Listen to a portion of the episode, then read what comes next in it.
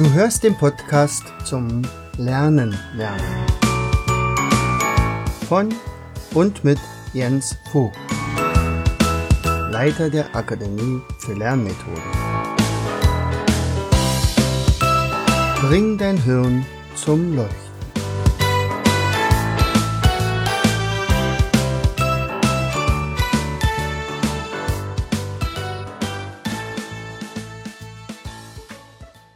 Herzlich willkommen zu einer weiteren Episode Bring dein Hirn zum Leuchten. Hier ist euer Jens und heute ist ein besonderer Tag, denn heute haben wir die hundertste Sendung. Und zu Gast habe ich einen Ausländer. einen aus Österreich, aus Innsbruck, ein Tiroler, einen, der mit Podcasts sich super gut auskennt und es ist niemand geringerer als der beste Bekannte von Vera Birkenbiel und der Andreas Giermeier. Herzlich willkommen, Andreas. Schön, ich grüße dich, lieber Jens.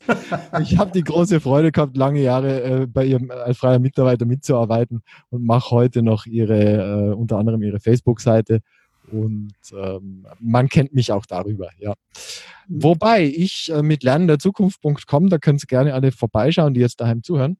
Aber ihr habt jetzt da mindestens 99 Mal die Möglichkeit gehabt, diesen jungen Mann, der da hinter seinem Mikrofon verbringt, etwas näher kennenzulernen. Aber es sind so manche Details, die, glaube ich, deine Hörer von dir noch nicht so wissen, mein lieber Jens. Deswegen möchte ich heute die Situation liebend gerne schamlos ausnützen, dass äh, nicht du mich interviewst, können wir gerne auch machen, aber heute geht es einmal um den, der andere Menschen, anderer Menschen Hirne zum Leuchten bringen will. Und äh, es geht halt um den Jens Vogt, den mit dem stummen I. mein lieber Jens, äh, gehen, wir, gehen wir tatsächlich einmal ganz, ganz, ganz zurück zum kleinen Jens. Äh, woher kommst du denn? Wer, was waren deine Eltern? Wer, was, was sind die Hintergründe? Waren es auch schon so kreative Chaoten oder kommst du aus einem Buchhalterhaushalt? Jetzt könnte man ja vermuten, nicht? Was? Ja, ja. Ah, ja, ja, nee. Also, Geburtsort ist Oderberg. Oderberg liegt in Brandenburg und ich bin ja auch wirklich in Brandenburg geblieben. Äh, bis heute. Und es wird auch so bleiben. Äh, meine Eltern sind Handwerker gewesen, und zwar mein Vater Bäckermeister. Und ich bin also ein Bäckerjunge, ein Bäckersohn. Und in der Backstube aufgewachsen und habe früh in, in, frühen Jahren schon Brötchen geknetet und, und äh, na, Torten nicht bestrichen, aber äh, Pfefferkuchenherzen in die Schokolade geworfen. da war ich so drei oder vier. Ja, und dann später natürlich immer wieder in der Backstube gewesen. Genau. da bin ich aufgewachsen. Mhm. Deine Mutter war auch in dem Betrieb dann mit? Ja, klar. Also ist ja eine Bäckerei gewesen. Also das, das nennt sich offiziell mithelfende Ehefrau, was aber komplett untertrieben ist. Also äh, sie ist die Geschäftsführerin gewesen.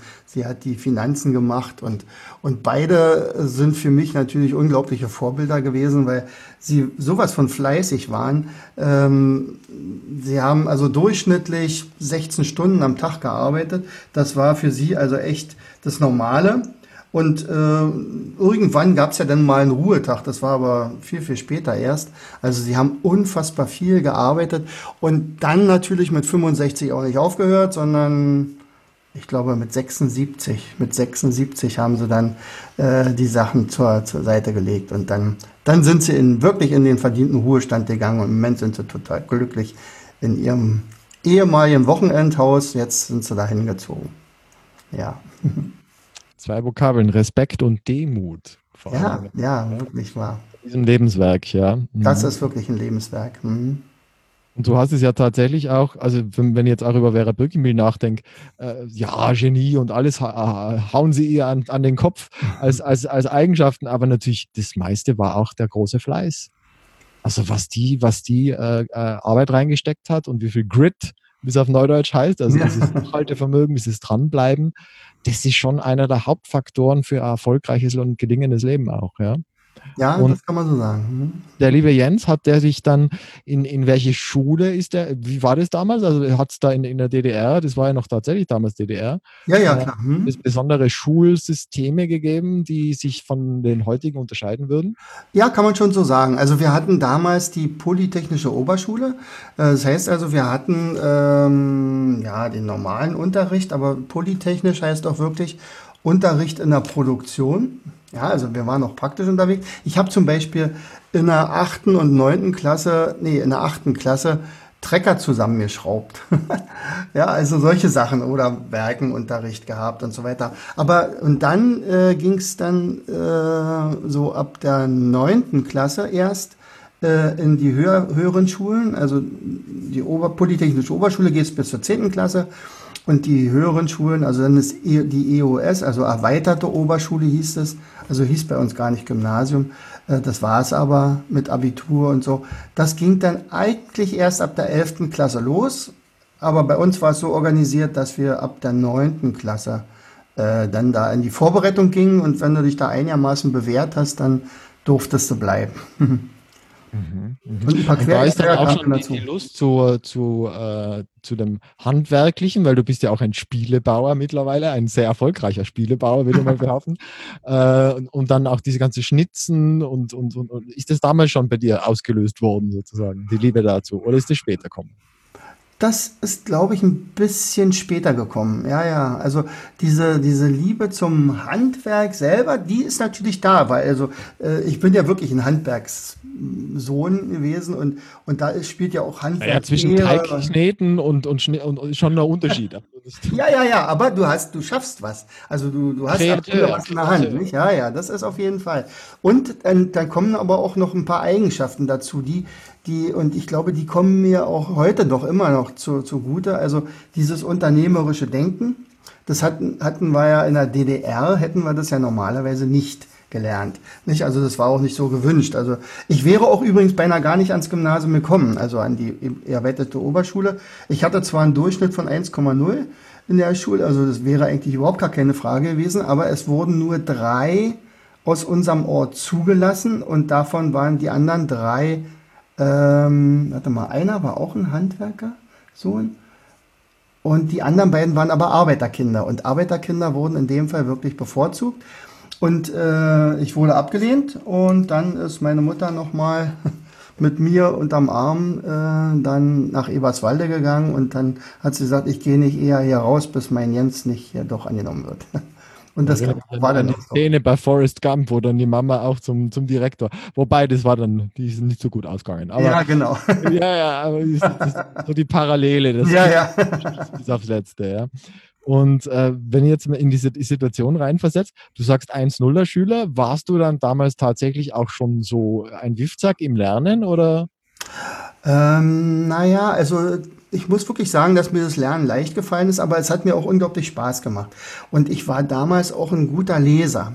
Also äh, ich habe wirklich, äh, sagen wir mal, im Gegensatz zu vielen meiner Mitschüler, äh, jedes, jede Woche mindestens ein oder zwei Bücher ausgelesen gehabt. Also die Bibliothek, also die kleine Bibliothek in, in Oderberg, die kannte mich natürlich. Also Welche Art von Literatur war das? Also ich weiß nur, es gibt das Extremum, die Frau äh, Wagenknecht, also Sarah hm. Wagenknecht, die Politiker, die hat ja irgendwie, glaube ich, mit, mit, mit äh, acht oder neun oder zehn, hat die ja Faust schon gelesen gehabt. Ja, nee, so oh, war das nicht. Nee. Ich, ich, weiß nicht, was bei dir. Also ich ja, ja, nee. Machen. Ja? Nee, ganz normale, ganz normale Kinder- und Jugendbücher, aber es waren halt viele. Und, und je mehr man dann liest, dann, dann, und wenn du nur Piratenbücher liest, weißt du, dann kriegst du ja trotzdem was mit, was im Mittelalter passiert ist und sowas alles. Also das waren, das war vielleicht schon so der erste Schritt zu solcher Sache. Techniken, Lerntechniken oder so, die hatte ich gar nicht ist, ist äh, da, geht, da teilst du das mit 99,9 Prozent aller Schüler irgendwie, ja. Die äh, praktisch noch nie äh, wirklich gelernt haben, wie Lernen funktionieren könnte und dann auch noch Spaß dabei zu entwickeln. Das ist häufig ein, ein Produkt des Zufalls, ja. Genau. Und, äh, dazu gibt es ja auch dich und deine Akademie, um das die nicht mehr dem Zufall überlassen zu müssen, ja. Gehen wir die Schritte weiter. Du hast dich aber dann entschieden, äh, ich weiß nicht, hast du dich entschieden oder war es mehr oder weniger Zufall, ins, ins, ins Lehramt zu starten? Nee, da habe ich ich mich wirklich zu entschieden. Also eigentlich der normale Karriereschritt wäre gewesen, ich übernehme die Bäckerei meiner Eltern. Also ich war der älteste von uns dreien und äh, hätte demzufolge, ja, das war halt so üblich. Also der Älteste kriegt die Bäckerei, so wie bei. bei also nicht Konditorei, sondern Bäckerei. Also Bäckerei, ja, ja. Be also, wobei, es war ein Bäcker und Konditormeister. Also er war beides, denke ja. ja, ja. Übrigens einer der allerbesten überhaupt in Brandenburg, mindestens einer der besten in Deutschland. Ich, aber nicht nur, weil ich jetzt stolz auf ihn bin, sondern äh, das gibt einen Wettbewerb bei Handwerkern, unter anderem auch bei Bäckern und dann da wird die berühmte goldene Brezel überreicht. Und diese goldene Brezel, die wird also echt verliehen, die ist unfassbar schwer zu bekommen. Und zwar kommen die Leute, die das testen, inkognito, kaufen Brot, Kuchen, lassen sich bewirten, äh, gehen dann wieder und bewerten dann alles.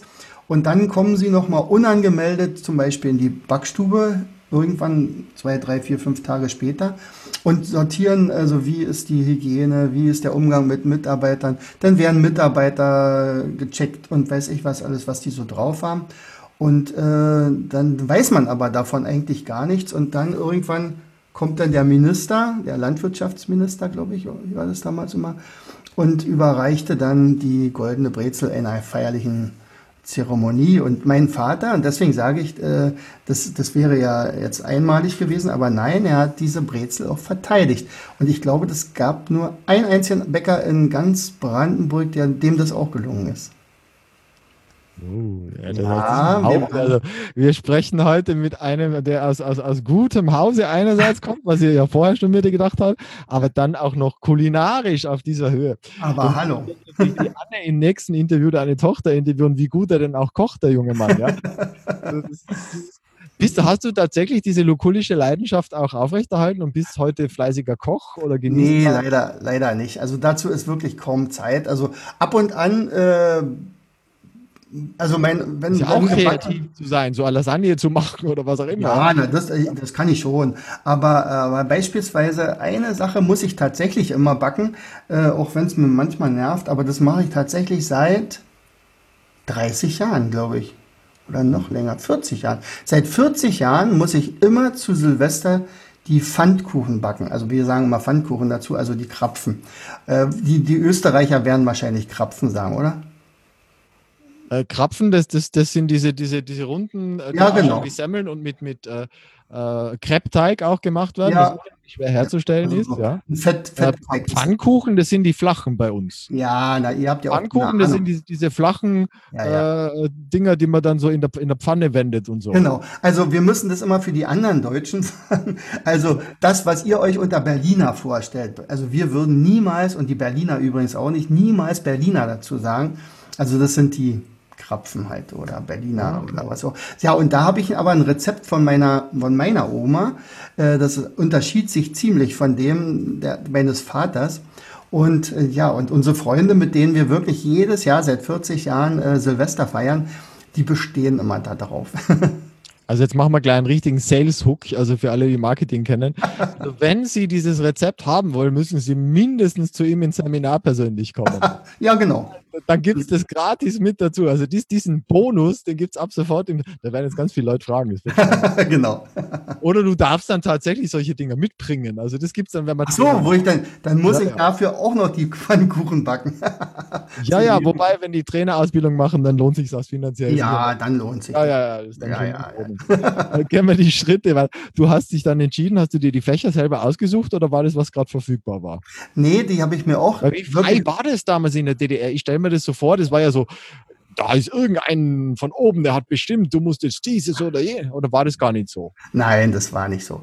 Also du konntest schon deinen Beruf wählen. Äh, die Frage ist natürlich, ob du nun deinen Lieblingsberuf gekriegt hättest, weil du musstest dich natürlich bewerben. Also bei uns war es zum Beispiel so, wir haben uns beworben als äh, Lehramtsstudent, aber wir haben nie Lehramt gesagt, wir sind Lehrer geworden.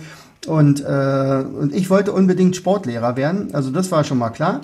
Und die Kombination, also es gibt immer eine Kombination äh, und da gibt's eine gängige Kombination Erdkunde zum Beispiel, also das habe ich ja dann auch gemacht.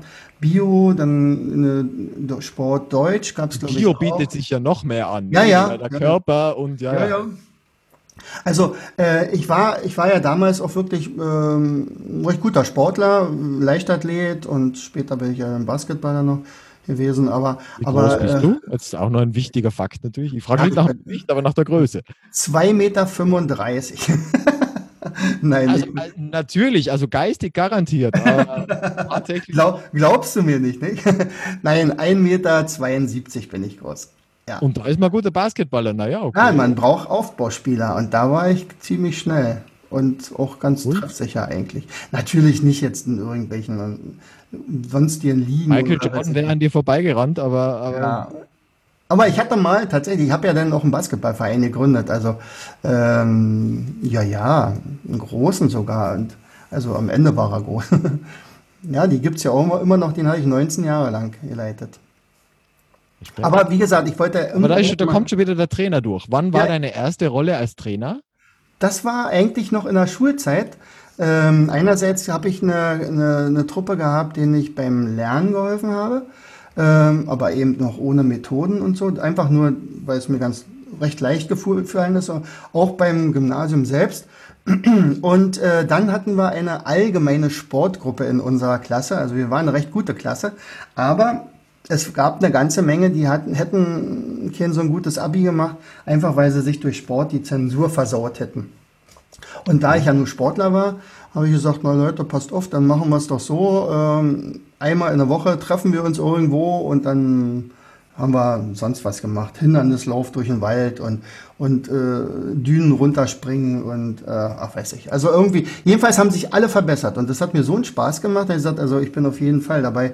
Äh, ich muss so äh, Lehrer werden. Das war klar. Spannend. Ja, wobei mittlerweile wissen wir ja auch so aus der Neurobiologie, dass da durch solche äh, koordinativen Geschichten, äh, wie du sagst, Hindernislauf und so, ja auch im Hirn viel abgeht. Mhm. Also das wird, trägt dann tatsächlich auch noch für, äh, also es korreliert dann mit, mit der Zunahme auch äh, der positiven Leistung in anderen Fächern zum Beispiel, Mhm. Ja, kann schon sein. die auch sportlich aktiv sind. Ganz spannend.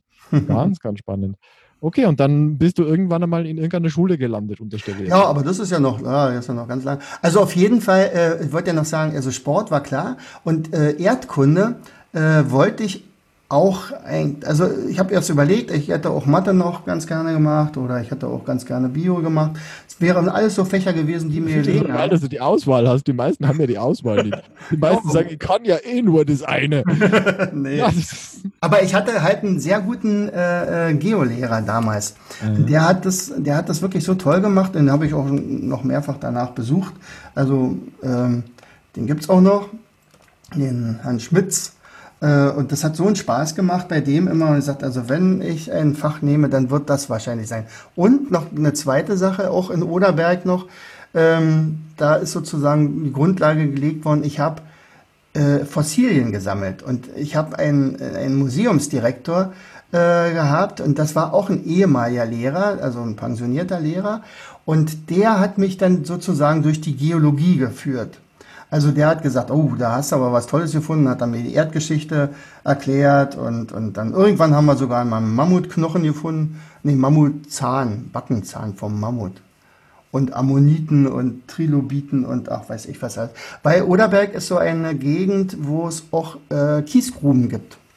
Und das ist natürlich Eiszeit und da findet man natürlich viel. Das ist eine schöne Sache gewesen und das hat mich immer fasziniert. Also Steine sowieso. Naja, und deswegen bin ich also auch Erdkundelehrer geworden. Das war also der Ansatz. Genau. Mhm. Und das war auch getrennt. Also da hat es nicht Naturwissenschaften gegeben, sondern die einzelnen Fächer waren getrennt, ja? Ja, ja, ja, ja. hm. Also wir waren eigentlich Spovis, also Sportwissenschaftler äh, äh, im Hauptfach und im Nebenfach, äh, das musste man vorher festlegen, äh, im Nebenfach waren wir dann Erdkundelehrer, also Erdkundestudenten. Aber ich war einer von zweien von der ganzen Truppe, die ähm, in Erdkunde seine Diplomarbeit geschrieben hat. Thema. Äh, Eiszeit, Eiszeitalter im, im Bereich, vom, vom Fürstenwalde übrigens das. Ja, genau. Also ich konnte am Ende. Englisch können, wissen jetzt natürlich Ice Age, Ice Age. Ice Age, genau, Mammut. ja, genau. Da gab es da so ein, Otto. ein Faultier und Mam Manni, das Mammut. ja. genau. Genau, also das war so mein Thema und ich musste, also ich musste, äh, das war übrigens, also wenn du das heute, also heute hätte man meine Diplomarbeit tatsächlich wahrscheinlich in drei Tagen schreiben können. Meine hat aber über ein halbes Jahr gedauert, weil es gab natürlich noch keine Computer zur damaligen Zeit und ich musste äh, Messtischblätter mit Buntstift ausmalen in einer Fläche von 10 mal 10 Metern etwa äh, und da konnte ich dann aber ganz genau. Äh, ja, es ist wahnsinnig. Wow. Du, du, kannst dir das nicht vorstellen. Heute würdest du es anklicken und sagen, okay, mach mal bitte alles, was zwischen diesen beiden Linien blau ist. so, irgendwie sowas. Also irre. Ich habe also wirklich Karten erstmal, übrigens höchst geheime Karten. Also Messtischblätter im äh, Maßstabbereich 1 zu 25.000 war also Hochsicherheit. heute, heute guckst du äh, über Satellit, äh, hm, ach gucke, da steht mein Auto. naja, das war damals. was, was war der Jens damals für ein Typ, wenn du ihn beschreiben würdest? War das so der, der Frauenmacker und hat dann schon 30 Freundinnen an der linken Hand gehabt und war extrem beliebt? Also beliebt offenbar. Äh, zumindest nicht unbeliebt, wenn du erzählt hast, du hast viel, viel mit deinen Kommilitoninnen zusammen auch gelernt und so. Da brauchst du eine gewisse Art von Sympathie. Äh, magst du da ein paar Worte dazu verlieren?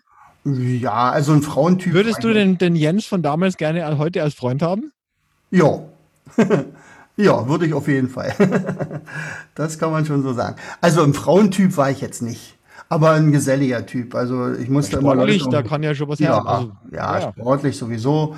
Äh, und äh, man muss ja vielleicht auch dazu sagen, ich, ich hatte, ich bin bei den Mädchen, also doch, ein bisschen musst du schon sagen, also bei den Mädchen bin ich ganz gut angekommen, außer bei einer. Bei einer. Das war wahrscheinlich diejenige welche, oder? So ist es. Drei Jahre habe ich an so. gebaggert. Drei Jahre und am letzten Schultag, kurz vor den Prüfungen, habe ich dann endgültig gesagt, also willst du mich jetzt haben oder nicht? Und dann hat sie gesagt, vielleicht. und äh, jetzt bin ich mit ihr seit 40 Jahren verheiratet. ja, cool, oder? Ich muss einfach dazu schweigen, weil es ist so, es ist so schön, echt. Ich habe jetzt das gar nicht erwartet. Ich habe mir gedacht, da kommt jetzt irgendwas, ja, ich war schon ein cooler Typ oder so. Aber das ist natürlich echt eine richtig geile Geschichte, eine richtig schöne Geschichte. Ach, ach und, und, und, und hast du, wie hast du sie dann noch bezirzt? Also, wie hast du das dann na, also Von dem vielleicht zu dem Ja, das ist ja ein riesiger Schritt. Ja, ja, natürlich. Also das, also ich weiß auch noch äh, den Tag. Also, äh, also jetzt daheim zuhören, das ist jetzt die, die mega Seduction-Technik. ja. Also wir, man musste vielleicht dazu sagen, wir hatten damals, also damals war ja wirklich, äh, um, also ein Theaterbesuch äh, sehr erschwinglich. Also wir sind, hatten wirklich ein Theaterabo gehabt mit meiner Klasse oder mit unserer Klasse. Also Dagi und ich natürlich auch. Und dann äh, sind wir an dem Tag nach, ähm, nach Berlin gefahren zum, oh, ich weiß nicht mehr. Auf jeden Fall, ich glaube, Berliner Ensemble oder Volksbühne. Ähm, da gab es den, den, das Musical Mein Freund Bunbury. Das weiß ich noch. Mein Freund? Und mein Freund Bunbury. Dum, dum, dum, dum, dum, dum, dum, dum, dum, dum. Naja, und jedenfalls, ähm, als ich sie dort gefragt hatte, auf, in der S-Bahn, in der S-Bahn, da sagt sie, vielleicht. Und ich hatte ehrlich gesagt eigentlich schon nicht mehr damit gerechnet. Und ich wusste in dem Moment überhaupt gar nicht, oh, oh, Gott, das, oh ja, ey, die, die will ja doch, also, äh, hm, was mache ich jetzt mit dir? so ungefähr. Äh, äh, wollen wir. Du warst vom Nein äh, ausgegangen. Naja, weil ich ja drei Jahre lang wirklich immer versucht habe und sie hat immer so getan, als wenn sie es nicht mitkriegt. Also heutzutage leugnet sie es ja immer noch. Das ist natürlich Quatsch, weil die ganze Klasse wusste das. Nur sie nicht. Naja, Blödsinn. naja, aber. Selektive Wahrnehmung sagt man heute dazu, ja. Ja, ja, natürlich. naja, also wir sind also erstmal nicht ins Kino gegangen, äh, erst ein bisschen später und auch nicht in die Disco und äh, aber wir haben, weil es ja wirklich anstand, äh, zusammen äh, Prüfungsvorbereitungen gemacht. Sehr romantisch. also wir haben uns auf Englisch vorbereitet oder weiß ich nicht. Also, und das war offensichtlich recht. Ja, aber da kann man zumindest die Untiefen des Gegenübers kennenlernen, weil ja, genau. so ein Lernabenteuer manchmal recht launisch abgehen kann. Ja, genau. Und dann merkst du auch, wie ist jemand, wenn er unsympathisch ist. Und das Ja, ja, also ich habe schon so Geschichten da mit Mikroökonomie, da habe ich schon selber so, so Lernsessions gehabt, wo beide irgendwie frustriert waren. Und da lernt man wirklich viel über das Gegenüber. Ja, also, ja. Nee. Aber, aber in dem Fall nur gar nicht. Also, also okay. bis heute ist es ja nicht so. Also wir haben wir verstehen uns ja immer noch. Das war dann der, der, das entscheidende Moment. Jetzt bleibe ich bei dem. der entscheidende Moment, also das war eigentlich, für sie war das eigentlich ein Ja. Also pff, gut, okay. Und dann äh, relativ, aber das war auch nicht so leicht, äh, mich dann bei den Schwiegereltern vorzustellen, weil die waren also sie wollten sie eigentlich behalten, sagen wir mal so. Also ich Was war das für Elternhaus? Also ähm, ja, das waren wirklich Arbeiter. Ähm, äh, Schwiegermutter arbeitete bei der Energiewirtschaft in einer Küche, glaube ich, und Schwiegervater war ähm, ähm, ja Stahlwerker. Also der hat äh, Eisen gegossen. Also sehr, sehr harte Arbeit. Mhm die wissen auch, was dann Stahlarbeiter, da weißt du am Abend, was du tagsüber das, getan Das ist so, ja, genau. Und dann kommt da so einer, so ein Luftikus und der will ihm seine Tochter wegnehmen. So weit kommt es noch. Zwei waren schon weg. Jetzt kommt der nur auch noch. Wie alt wart ihr damals? Oh, jung, also 18. 18. Also du auch am Beginn oder noch nicht einmal im Studium? Nee, nee, auch Studium war ja erst viel später. Ich habe ja, ich war ja noch zwischendurch noch bei der Armee drei Jahre jetzt lang. Jetzt haben wir ein wichtiges Kapitel ausgespart. Das wäre jetzt noch spannend. Wie ist es dir dort ergangen? Bei der Armee. Ich erlebe dich jetzt nicht als einer, der sich leicht unterordnen kann. Das ist wohl wahr. also der Revoluzer, der Revoluzer. Wir, wir, wollen, wir wollen mal die Armee ganz schnell durchgehen. also das war tatsächlich eine, eine Lehre für mich, also eine, eine schwere, äh, also eine Lebenslehre, kann man sagen. Also dass ich da durchgekommen bin. Also das war wirklich eine schlimme Zeit, muss man echt sagen. Ähm, es begann im Prinzip in einer äh, Ausbildung als ich war ja drei Jahre nicht, also ich wollte unbedingt äh, Stipendium haben. Also in der DDR hat ein Arbeiterkind Stipendium gekriegt, aber ein Handwerkerkind garantiert nicht. Und ich wollte meine, meine Eltern nicht auf der Tasche liegen. Und deswegen habe ich gesagt, okay, ich mache mal lieber ähm, Armee und ein bisschen länger und dann bin ich unabhängig. So. Und äh, dann gibt es eine Unteroffiziersschule, die war in der Nähe von Leipzig. Und das war, da habe ich zum ersten Mal preußischen Drill erlebt. Das kannst du dir auch nicht vorstellen. Also das war wirklich, also vielleicht so in Nordkorea, so irgendwie so oder oder Chinesisch. Ich weiß nicht. Also wir haben wirklich also wir haben da geblutet, echt, das war schlimm. Und du durftest kein äh, Weihnachten feiern und ach, weiß ich was. Also, Wir bringen dein Hirn zum Bluten, ja? Ja, ja, ja, das könnte man so sagen. Ja, ja. So, und dann haben sie uns aber gleichzeitig auch gesagt, aber wenn ihr jetzt hier seid, das ist ja alles locker, kommt ihr mal erstmal in die Truppe, also dann nachher an die Soldaten. Und da geht die Hölle los. Also wir waren also schon sehr gut vorbereitet, könnte man sagen. Naja, und dann kam tatsächlich, dann bin ich nach Rostock versetzt worden was übrigens das größte, der größte Zufall aller Zeiten war, also weil meine, meine Frau hier, also die Dagi, die hat ja in Rostock studiert.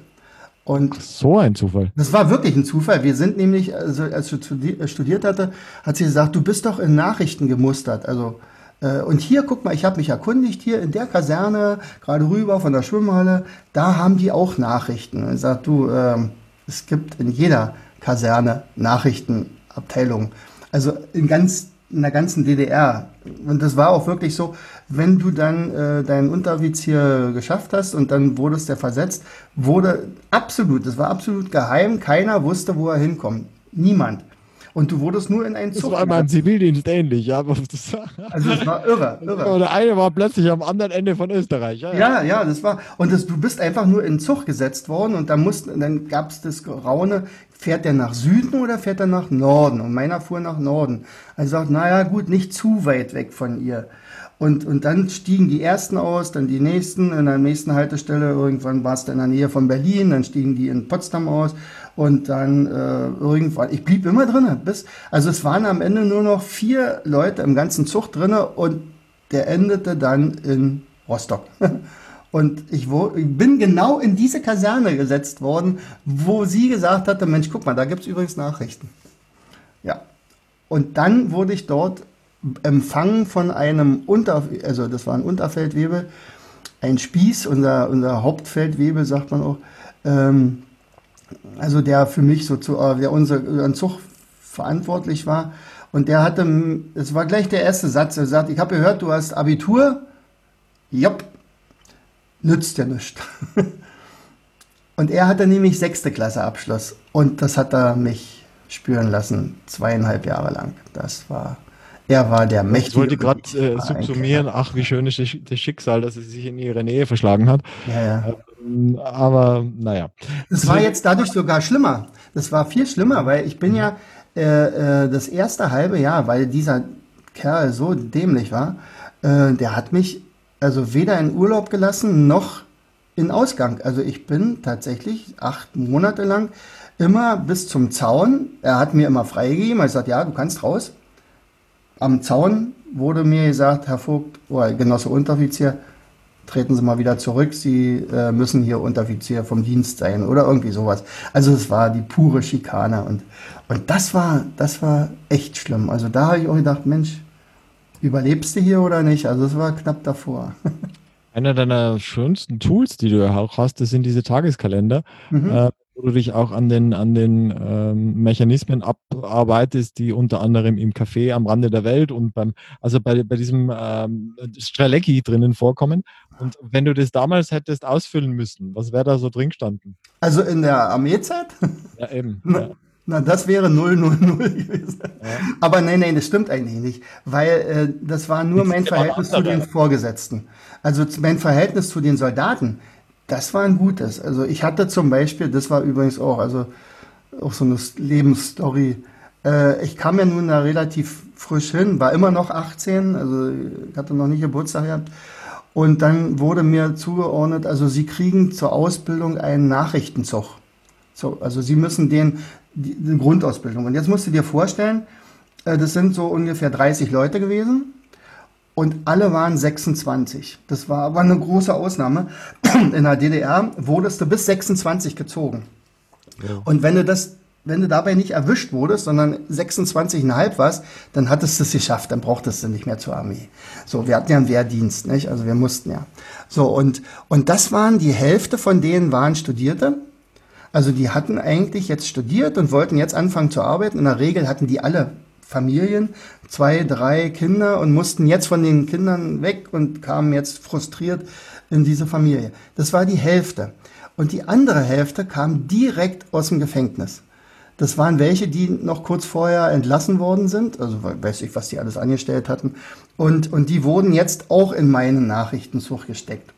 Und dafür war ich jetzt verantwortlich sechs Wochen lang ganz alleine. Normalerweise kannst du da die konntest du mal gucken, welche Pistolen irgendwo noch rumliegen und dann setzt du die an die Schläfe und dann sagst du, das geht gar nicht. Aber es ist genau das Gegenteil passiert. Also ich habe die tatsächlich schleifen müssen und das war auch wirklich äh, ganz schlimm und durch den Schlamm rum und weiß ich was alles. Und aber die haben mich absolut mit Respekt behandelt und ich sie natürlich auch. Und am Ende haben die mich wirklich nach diesen sechs Wochen gefragt, genauso jetzt können Sie uns ja mal sagen, wie alt sind Sie denn überhaupt? Und ich sagte, sag ich euch nicht. Ich hatte ja Sachen, ich bin so ein kleiner, kleiner Schüler noch hier, 18 Jahre alt.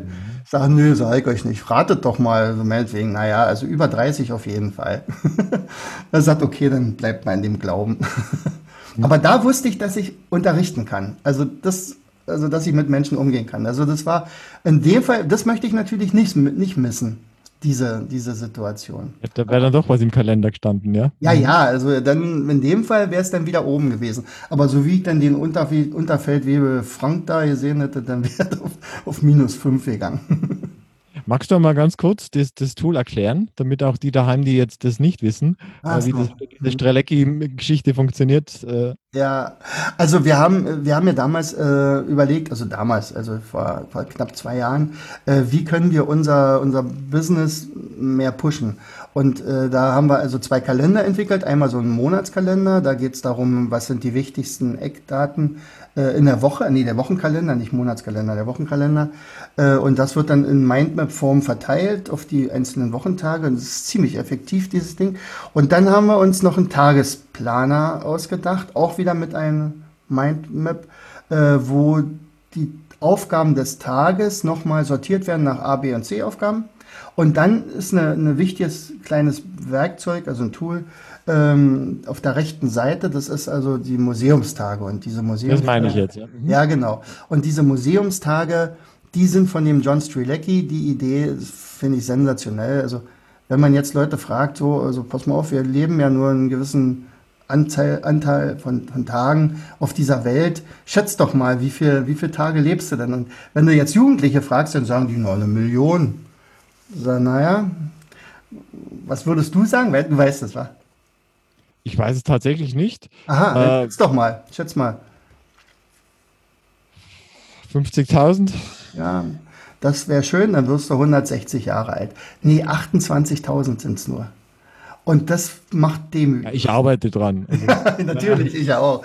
Nee, aber, aber wenn man so durchschnittlich so mal 80, 85 wird, dann hat man etwa 28.000 Tage. Und, und wenn man sich dem bewusst ist, dann ist natürlich klar, also wie nutze ich denn diese Tage? Vor allen Dingen die, die noch vor mir liegen, also die, die Rück, Rückgängen, die kann man ja. Bei den anderen wird schwierig, ja.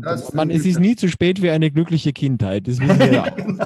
Also das, genau. das auch, aber leichter fällt es bei dem, ja. was noch kommt, ja. Ganz genau. Und als ich das Buch gelesen hatte, hatte ich wahrscheinlich dann auch mm, so einen Anschluss gekriegt. Ich hatte ja auch mal einen Schlaganfall. Äh, sagt, das hätte ja jetzt zu Ende sein können. Da habe ich wirklich für mich beschlossen, ich werde keinen einzigen Tag mehr haben, der nicht toll war.